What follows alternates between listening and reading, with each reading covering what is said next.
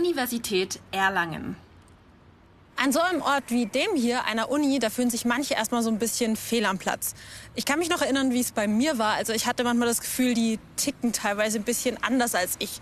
Da wurde stundenlang über Politik philosophiert und das war mir eher fremd, weil bei mir daheim ging es ein bisschen bodenständiger zu. Das kann vielleicht auch daran liegen, dass ich Arbeiterkind bin und damit zu den wenigen an der Uni gehört habe. Arbeiterkinder gehen zu 27 Prozent an die Uni, Akademikerkinder zu 79 Prozent.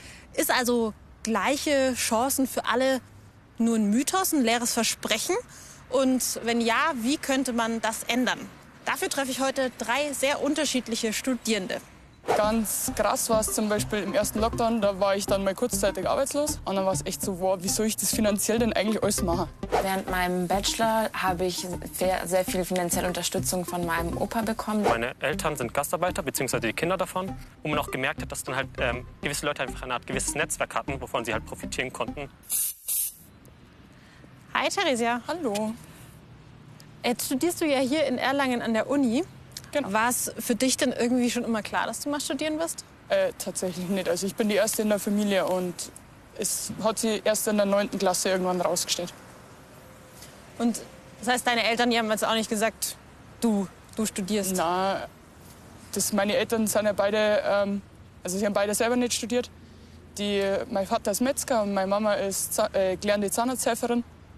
Und ähm, da war das, für die ist das, also sie haben das nicht festgelegt, was wir machen sollen, aber sie haben gesagt, ähm, wir sollen es probieren, das, was wir wollen, und sie stehen da hinter uns. Genau. Und bist jetzt insgesamt dann total zuversichtlich, was dein Studium angeht? Ähm, ja, jein. Das ist so ähm, mit Ups und Downs, dieses Studium. Ich bin jetzt zwar erst im dritten Semester, aber es hat echt schon, glaube ich, mindestens in jedem Semester einmal den Punkt gegeben, wo ich gesagt habe, ich schmeiße alles hin, weil es einfach teilweise finanziell, wie zum Beispiel im ersten Lockdown, so war, dass ich gesagt habe, hey, ich weiß, wie ich das machen soll. Und ja, deswegen, also es gibt Zeitpunkte, da sage ich ja, ich ziehe das voll durch. Und es gibt halt auch Momente, da sage ich, na, mm. genau. Neben Theresia lerne ich heute auch noch Rosalie kennen. Hallo. Hallo. Hi, ich bin die Sabine. Ich bin Rosalie. Hi. Hi.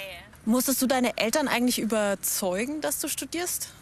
Nee, also bei meiner Mutter war es zum Beispiel schon ganz früh, dass sie gesagt hat, ja, du könntest doch das studieren oder das oder wie wär's denn damit? Also meine Mutter hat auch studiert, ähm, BWL damals. Mein Vater hat Architektur studiert. Und bist du dann zuversichtlich, was so dein komplettes Studium angeht? Ja, es läuft eigentlich gut, die Noten sind äh, gut, es ist alles eigentlich, ja, sind, passt so, ja. Was ich ja krass finde, ist, dass du die Einzige bist, die wir gefunden haben. Also das einzige Akademikerkind, das mit uns sprechen wollte. Wieso ist es dir denn so wichtig, darüber zu reden? Also ich finde es einfach wichtig, da- weil es ist natürlich eben erstmal so ein bisschen blöd okay, wenn man sich darüber klar werden muss, dass ich das und das gemacht habe, dass ich das und das geschafft habe, dass mir alles so leicht fällt, hängt nicht nur damit zusammen, dass ich jetzt irgendwie besonders toll und besonders schlau bin, sondern halt auch einfach, weil man gefördert wurde, weil man unterstützt wurde, weil man keine Hindernisse irgendwie in den Weg gelegt bekommen hat. Und deswegen finde ich das gut und wichtig, auch darüber zu sprechen, was für Privilegien man eben hat und was für Vorteile man teilweise einfach ja, geschenkt bekommt sozusagen. Also einmal Akademikerhintergrund, einmal Arbeiterhintergrund. Der Bildungsweg von Rosalie und Theresia unterscheidet sich aber auch in Sachen Geld. Aber spielt Geld heute eigentlich noch so eine große Rolle? So, und das ist jetzt dein Auto? Ja, genau. Also seit Weihnachten mein Auto, das habe ich von meiner Oma geschenkt gekriegt, weil äh, selber war das finanziell definitiv nicht möglich und sie hat gesagt, sie fährt nicht mehr und deswegen hat sie es mir geschenkt. Ja, cool. Und du fährst jetzt aber von Erlangen nach Nürnberg. Wieso? Ähm, ich wohne in Nürnberg tatsächlich, weil es einfach viel günstiger ist als wir Erlangen. Theresia wohnt in Nürnberg und hier jobbt sie auch. Denn für ihren Lebensunterhalt muss sie selbst aufkommen. So, jetzt sind wir gleich bei der Sprachschule, an der du jobbst. Das heißt, deine Eltern können dich finanziell nicht unterstützen. Nein, also sie unterstützen mich soweit wie es geht. Wenn es mal irgendwie darum geht, keine Ahnung, dass ich mal irgendwas für die Wohnung brauche oder so, dann sind sie da schon dahinter. Aber sonst finanziell, ich kriege halt das Kindergeld, aber mehr ist halt Ja. leider nicht drin. Genau. Bestimmt anstrengend, ne? Ja, hilft nichts. Und dann? Da. Yes, Okay. genau.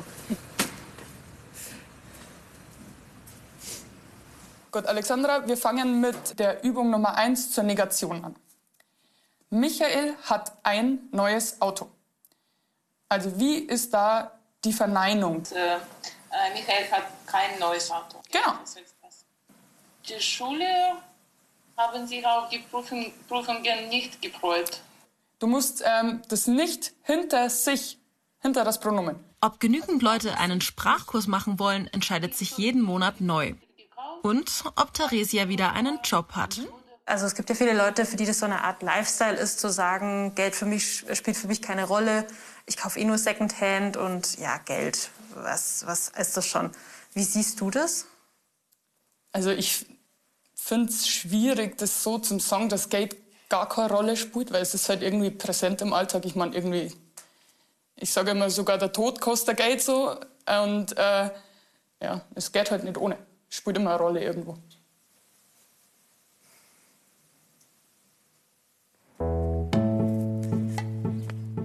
So, und hier wohnst du jetzt. Ja, genau. Wohnst du allein oder in einer WG? Ähm, ich habe davor in der WG gewohnt bis September und jetzt wohne ich allein in einer Einzimmerwohnung. Und das ist halt relativ verhältnismäßig günstig, weil es eben äh, Wohnheim für berufstätige Frauen ist. Es gibt auch eine staatliche Förderung für Ausbildung, also das BAföG. Wie ist das denn bei dir? Also ich krieg schon auch BAföG, das sind halt 197 Euro. Aber das mit dem Kindergeld von 200 Euro geht halt komplett für die Miete drauf und deswegen muss ich ja zusätzlich noch arbeiten. Zum ersten Mal wirklich aufgefallen, dass Geld schon irgendwie ein Thema ist. Das war bei mir nach dem Abi. Also damals wollte ich weg, erstmal irgendwas anderes machen und so wie andere auch auf den Galapagos-Inseln Schildkröten retten oder so. Aber meine Mama, die meinte dann eben, ja, ich soll doch bitte wegen dem Kindergeld doch direkt anfangen zu studieren. Wie war das bei Rosalie so mit dem Thema Geld?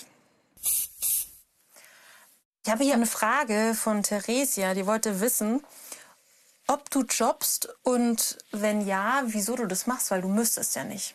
Genau, also im Bachelor habe ich auch gejobbt, weil ich es einfach ein bisschen frech fand, irgendwie nur von dem Geld von anderen Leuten ähm, zu leben. Und jetzt im Master natürlich auch, weil ich denke, ich bin jetzt irgendwie in einem Alter, wo man einfach auch Geld verdienen sollte und auch für die Erfahrung sozusagen. Ja. Wenn du dich jetzt vergleichst mit anderen Studierenden, die zum Beispiel eben einen festen Job hatten, komplett neben dem Studium, was sind denn da so die Unterschiede, die dir aufgefallen sind? Es ist, glaube ich, schon schwieriger und härter auch. Eine Freundin von mir, die ist Tanzlehrerin und die hat sich auch damit, also finanziert komplett ihr Leben damit selber. Und die konnte jetzt nicht sagen, oh, ich gehe in den Semesterferien jetzt irgendwie einen Monat dorthin, mache ein Praktikum, einen Monat dorthin, mhm. weil sie eben auf diese Stelle da auch angewiesen ist und da auch einfach gebunden ist. Und jetzt hattest du ja dann doch ein bisschen mehr freie Zeit als die Theresia. Was hast du denn da in der Zeit so gemacht? Ein Hobby oder so ein, ja, so ein richtiges Hobby, was ich angefangen habe, ist Töpfern. Da ist hier auch gleich ähm, um die Ecke die Töpferstube. Und ähm, ja, das hat mir mega Spaß gemacht und ich habe das auch mal total wertgeschätzt, die Zeit für sowas zu haben.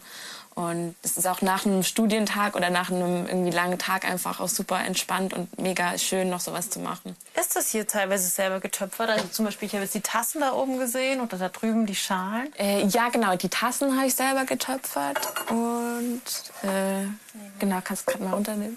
Süß. Die Schalen auch. ja. Zu einer weiteren Freizeitaktion gehen wir jetzt noch. Wir sind jetzt an einem Ort, an dem du schon sehr viel Zeit verbracht hast. Was genau ist es denn für ein Ort und was hat der mit unserem Thema zu tun? Genau, also wir sind hier bei M495. Das ist ein Ausbildungsradiosender, wo man eben während dem Studium lernt, wie Radiomachen funktioniert. Und ich habe hier vor allem in meinem Bachelor so viel Zeit verbracht, mindestens eineinhalb Tage die Woche, äh, manchmal auch länger und halt alles freiwillig und unbezahlt.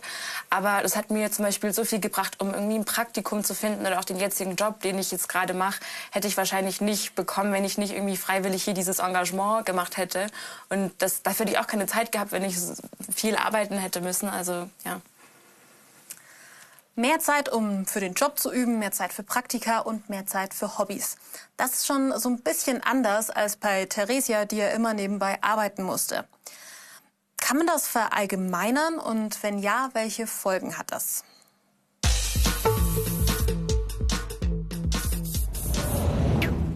Chancenungleichheit beginnt schon früh im Leben. Krass gesagt, in der Wiege. Denn die Bildung und die finanzielle Situation der Eltern spielen eine entscheidende Rolle für den weiteren Lebensweg. Das zeigen Statistiken. Von 100 Akademikerkindern erreichen 83 in ihrer Schullaufbahn die gymnasiale Oberstufe. Bei Kindern von Nicht-AkademikerInnen sind es nur 46. Danach dünnt sich der Anteil weiter aus und die Unterschiede werden noch deutlicher. Während 79 von 100 Akademikerkindern, wie schon ihre Eltern, an einer Hochschule oder Universität studieren, sind es bei Kindern von Nicht-AkademikerInnen nur noch 27 von 100. Stand 2018. Bildungsherkunft und finanzielle Situation hängen meist eng zusammen. Von denen, die aus finanziellen Gründen das Studium abbrechen, haben 72 Prozent keinen akademischen Familienhintergrund.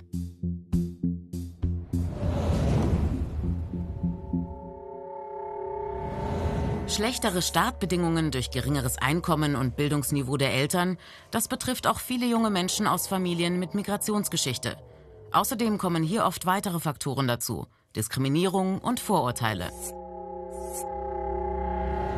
Studien kommen zu dem Schluss, dass es nicht nur auf das Potenzial der Schülerinnen mit Migrationsgeschichte ankommt, sondern vielmehr auch auf die Kompetenz der Lehrkräfte in multikulturellen Klassen zu unterrichten. Denn zu stark spielen auch im Kopf der Lehrkräfte Vorurteile und unbewusste negative Erwartungshaltungen eine Rolle. Das zeigt sich in schlechterer Benotung bei gleicher Leistung bis hin zu selteneren Gymnasialempfehlungen trotz Eignung. In Studien nachgewiesen, je stärker in einem Land der Bildungserfolg von der sozialen Lage der Eltern abhängt und weniger von den Fähigkeiten und Talenten, desto mehr werden bestehende Chancenungleichheiten vererbt. Diese Unterschiede auszugleichen kostet Geld. Bildungsexpertinnen fordern hier deutlich höhere öffentliche Investitionen. Gemessen an der Wirtschaftskraft, dem Bruttoinlandsprodukt, gab Deutschland 2017 mit 4,5 Prozent im europäischen Vergleich weniger für Bildung aus als zum Beispiel Dänemark mit 7,3 Prozent. Deutschland liegt sogar knapp unter dem europäischen Durchschnitt. Außerdem fordern Fachleute Reformen in der Ausbildung der Lehrkräfte und mehr Diversität, also Vielfalt im Lehrpersonal. Wissenschaftlich nachgewiesen, Zugang bereits zu frühkindlicher Erziehung ist eine wesentliche Basis für Chancengleichheit. Hier stellen sich wichtige Weichen, Sprachentwicklung, Lernmotivation und Selbstvertrauen. Okay, unser Zugang zu Bildung hängt also stark vom Background ab. Vom finanziellen natürlich, aber auch von soften Faktoren, also zum Beispiel von einem bestimmten kulturellen Wissen. Was genau sind diese soften Faktoren und welche Folgen haben sie? Und dazu passt auch eine Frage, die mir Rosalie für Theresia mitgegeben hat. Was sind Momente, wo du besonders gemerkt hast, dass du es in der Schule und im Studium schwerer hattest als andere, zum Beispiel Akademikerkinder? Also als erste Situation fällt mir ein, wie wir in der siebten Klasse Realschule oder so, da ist um die Lektüre gegangen, die wir lesen und dann redet die Lehrerin auf einmal von einem Reklamheft. Und ich bin erst mal da geguckt und habe mir gedacht, was ist ein Reklamheft bitte? Und dann sagt sie nur nahternderweise. Und dann habe ich gedacht, okay, habe ich auch noch nie gehört in meinem ganzen Leben. Und ja, weil, also ich weiß, dass mein, meine Eltern Faust daheim haben, aber das war es dann auch schon. Und mit dem habe ich ja irgendwie nie was zum Tag gehabt. Und die zweite Situation ist tatsächlich, dass ich halt einfach zum Beispiel nicht gewusst habe, dass es so Erstsemesterveranstaltungen gibt. Ich habe das irgendwie nie aus, auf der Webseite gelesen oder irgendwie rausgefunden. Und im Zuge dessen kenne ich halt ganz wenige von meinen Kommilitonen, die wo halt zum Beispiel auch Politikwissenschaften studieren. Und dank der Corona-Zeit jetzt ist das natürlich in den letzten zwei Semestern auch nicht besser geworden. Und ähm, ich glaube, wenn man da so ein bisschen Connections hat, da hat man sich vielleicht ein bisschen leichter da und hätte ein paar Vorteile. Ja, da können wir vielleicht können wir dir da.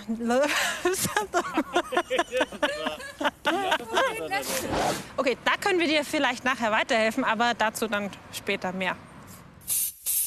So, wir kommen jetzt noch mal zu deinem Elternhaus, aber nicht in Sachen Geld, sondern mich würde jetzt noch mal so der kulturelle Background interessieren, den du da mitbekommen hast.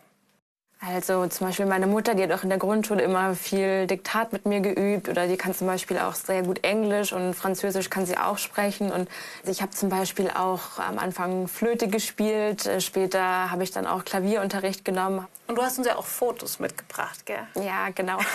Zeig. so, genau. Da habe ich äh, noch Flöte gespielt wir waren mal in Barcelona, da war ich auch noch kleiner und dann hat man auch die Sagrada Familia angeguckt oder waren in Museen. Wie, wie, alt warst du denn da, als du zum ersten Mal geflogen bist zum Beispiel? Mm, zwei. Krass. Also ja, mit zwei bin ich mal ähm, mit meiner Mutter nach Amerika geflogen. Ach krass. Aber du musst ja eigentlich gerade moderieren, ne? Genau, okay. ja. Ja, dann ähm, äh, bis später. Bis später. News Update um 9 mit Rosalie Röhr. Notbremse gelöst. In München sind um Mitternacht wieder Lockerungen in Kraft getreten. Weil die Der soziale Background verschafft also ganz unterschiedliche Chancen auf dem Bildungsweg. Bei Rosalie und bei Theresia. Und bei anderen Leuten, da kommen noch ganz andere Sachen dazu. Weil, sagen wir mal so, Leute mit Namen wie Hassan Aslan gab es bei mir auf der Journalistenschule leider eher wenige. Hallo. Hey. Hi. Ja, cool, dass du Zeit hast, dich mit uns zu treffen. Ja, gerne doch. Du fängst jetzt bald das Studieren an, ne? Genau. War das ein Schritt, der für dich immer total naheliegend war, auch jetzt mit deinem familiären Hintergrund? An sich schon, ja. Also meinen Eltern war es schon wichtig, dass ich eigentlich auch auf ein Gymnasium gehe. Dementsprechend haben sie mir auch immer mich supportet und geholfen. Und dann hat sich auch eigentlich auch mit dem Studium ergeben, dass ich dann halt nächstes Jahr anfange. Aber deine Eltern haben nicht studiert, ne? Nee, tatsächlich nicht. Nee, meine Eltern sind Gastarbeiter, beziehungsweise die Kinder davon. Mein Vater ist Pförtner im Rathaus, meine Mutter ist Hausfrau und Teilzeitputzkraft. Mhm. Genau. Also ich, du sagst ja, deine Eltern haben dich so emotional total unterstützt Ja. immer. Aber ganz praktisch war das wahrscheinlich ein bisschen schwieriger. Also jetzt zum Beispiel ein Diktat üben oder bei einer Sprache helfen oder so, oder? Also emotional auf alle Fälle, das hat bestimmt ganz gut funktioniert. Also dafür bin ich dir noch sehr dankbar, vor allem in der Grundschule. Ähm, leider ist es ein Fakt, dass es dann halt irgendwann ab der Oberstufe dann vielleicht nicht mehr geklappt hat mit der Unterstützung. Wie war das in der Schulzeit? Hast du manchmal das Gefühl gehabt, dass du irgendwie anders behandelt wirst oder dass du es manchmal ein bisschen schwerer hast als jetzt, keine Ahnung, so ein, so ein deutscher Julius oder so? Mhm. Ich glaube, im Rahmen der Schulaufzeit nicht wirklich, zumindest nicht hervorstechend, aber retrospektiv gesehen schon ab und zu. Äh, was einmal tatsächlich passiert ist, war letztens auf der Schule. Ähm, das war folgendermaßen, auch wenn es als Witz gemeint war, das will ich natürlich auch betonen. Es war so, dass ich einen Text vorgelesen habe, freiwillig. Und dann hat der Lehrer tatsächlich gesagt, ey, für einen mit Migrationshintergrund liest der echt gut vor. Dann hat er halt gemerkt, dass ich echt böse geguckt habe und dann ist ihm halt eingefallen, dass es nicht so cool war, der Move. Vielleicht hat man auch tatsächlich in dem Fall eine Grenze überschritten, finde ich. Dann würde ich jetzt gern sehen, wie du so wohnst. Ja, gerne doch. Einfach in die Richtung. Wäre mir schon. Oh, und das ist jetzt dein Reich hier? Ganz genau, mit meinem kleinen Bruder. Okay, also was ist deine Seite? Links. Also da würde ich schlafen, da mein kleiner Bruder. Ganz genau. Und wie war das jetzt oder ist während Corona mit Homeschooling und so? Das ist an sich schon ganz krass gewesen, vor allem das erste Jahr, weil da war ja irgendwie alles gefühlt neu und ich glaube nicht nur wir hatten diese Herausforderung. Wir hatten jetzt genau einen von diesen Laptops da rumstehen. Warte, wie viele Geschwister seid ihr? Also vier Geschwister. Also ich als Ältester und drei kleine noch, die ebenfalls noch in die Schule gehen. Und ihr habt alle diesen einen Laptop gebraucht. Genau. Nachteile in der Bildung. Die will Hassan abbauen im Verein Aelius. Er gibt zum Beispiel Abi-Nachhilfe wie hier. Außerdem bieten sie Mentoring. Wieso engagierst du dich denn da? Was bringt dir das? Also es ist einfach mal schön zu sehen, dass man jungen Leuten helfen kann. Also ich würde ja trotzdem von mir behaupten, dass ich ein paar Hürden auf dem Schulweg zu überwinden hatte. Natürlich gibt es Fälle, wo es noch mal viel schlimmer ist, wo es einfach verschiedene Arten von Benachteiligungen gibt, vielleicht auch Fluchterfahrung oder andere Benachteiligungen. Sein Kollege Pascal zum Beispiel ist auf einen Rollstuhl angewiesen.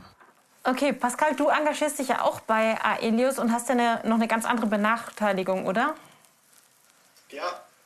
Also äh, ich habe eine K äh, Körperbehinderung und ähm, habe äh, im Zuge meiner Körperbehinderung schon häufiger mal Defizite mal gehabt hinsichtlich der eigenen Bildung. Also ich komme aus Niederbayern und ähm, äh, es gab in dem Ort, wo ich herkomme, keine barrierefreie äh, Realschule, Grundschule, Gymnasium, ähm, sodass mir keine andere Wahl blieb, als auf die Förderschule zu gehen.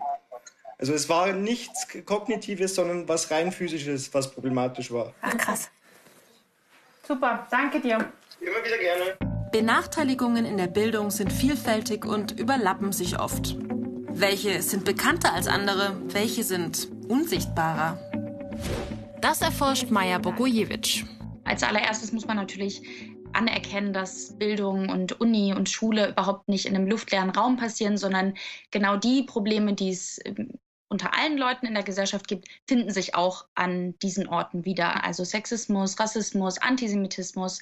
Ähm, aber es ist auch zu beobachten, dass Diskriminierungsformen, die sehr klar zu benennen sind, ähm, viel oft öfter auch thematisiert werden. Also keiner wird zu dir kommen und sagen, äh, ich möchte nicht mit einer in einer Gruppenarbeit mit dir arbeiten, weil du bist arm. Das ist bei anderen Diskriminierungsformen leichter manchmal zu benennen. Warum denkst du denn, ist dieser Unterschied nicht so bekannt, also so wenig beleuchtet? Liegt es daran, dass wir diesen, diesen Glaubenssatz haben, dass es jeder schaffen kann? Woran liegt das? Ja, genau das. Also das ist so ein Trugschluss, der sich durch alle gesellschaftlichen Gruppen zieht, aber das ist überhaupt nicht so. Zum Beispiel auch die Entscheidung von Lehrerinnen in der vierten Klasse, ob du jetzt an Gymnasium gehen sollst oder nicht. Also es sind so voll viele Sachen, die sich aneinander reihen. Davon gibt es ganz, ganz viele Beispiele, dass man ähm, da von vornherein schon bemerkt, ah, okay, es gibt Leute, die haben äh, mehr Möglichkeiten als andere. Diese Hard Facts und Soft Facts werden auch als Klassismus bezeichnet, also ähnlich wie Rassismus oder Sexismus. Aber was ist das eigentlich genau?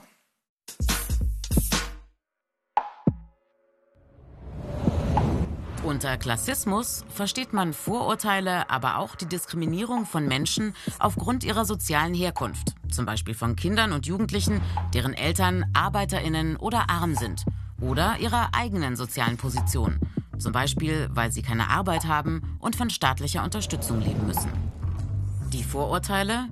Arme Menschen seien an ihrer Armut selber schuld, weil sie dumm und faul seien. Wegen ihres sozialen Standes werden sie abgewertet und bekommen vermittelt, dass sie weniger zur Gesellschaft dazugehören. Klassismus ähnelt dem Rassismus bzw. dem Sexismus. Eine Gruppe von Menschen wird benachteiligt, während eine andere ihre Privilegien behält. Nach wie vor entscheidet in Deutschland die soziale Herkunft, welche Bildung ein Mensch erhält und welchen Beruf er einmal ergreifen wird. Kinder aus privilegierten Familien sind dabei im Vorteil. Wohlhabende Eltern haben häufig mehr Zeit und Ressourcen, die Kinder zu fördern, zum Beispiel bei den Hausaufgaben. Sie können sich Nachhilfe leisten und sind gesellschaftlich besser vernetzt. Menschen dagegen, die in ökonomisch prekären Verhältnissen leben, müssen nicht nur mit wenig Geld auskommen, sondern erleben fast jeden Tag, dass sie benachteiligt oder sogar abgelehnt werden. Ob in der Schule, bei Bewerbungen oder bei der Wohnungssuche. Sie haben weniger Chancen und werden früher aussortiert.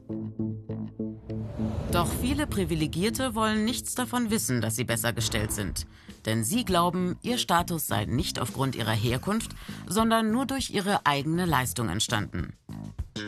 Und weil sie sozial schlechter gestellten Menschen deren Benachteiligung als persönliches Versagen zuschreiben, glauben sie, ihren eigenen privilegierten Status nicht hinterfragen zu müssen. So profitieren sie weiter von der sozialen Ungleichheit.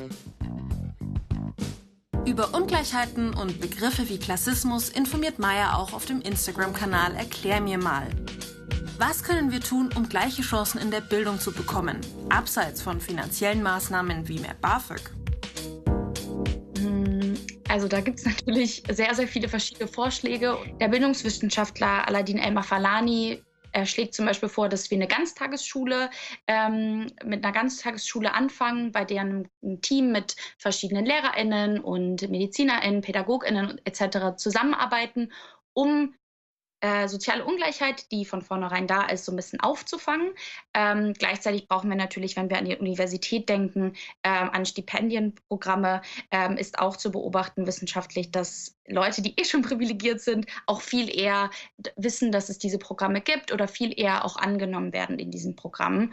Das geht aber natürlich auch Hand in Hand mit Empowerment, also Selbstermächtigung von Leuten, die beispielsweise aus, einem Arbeiten, aus einer Arbeiterinnenfamilie kommen, dass sie nicht an die Uni kommen und denken, ich bin jetzt die einzige Person, die das und das nicht mitbekommen hat. Wir brauchen ganz schön radikale Veränderungen, damit wir dieser Schere zwischen arm und reich oder privilegiert und nicht privilegiert ähm, entgegenwirken können.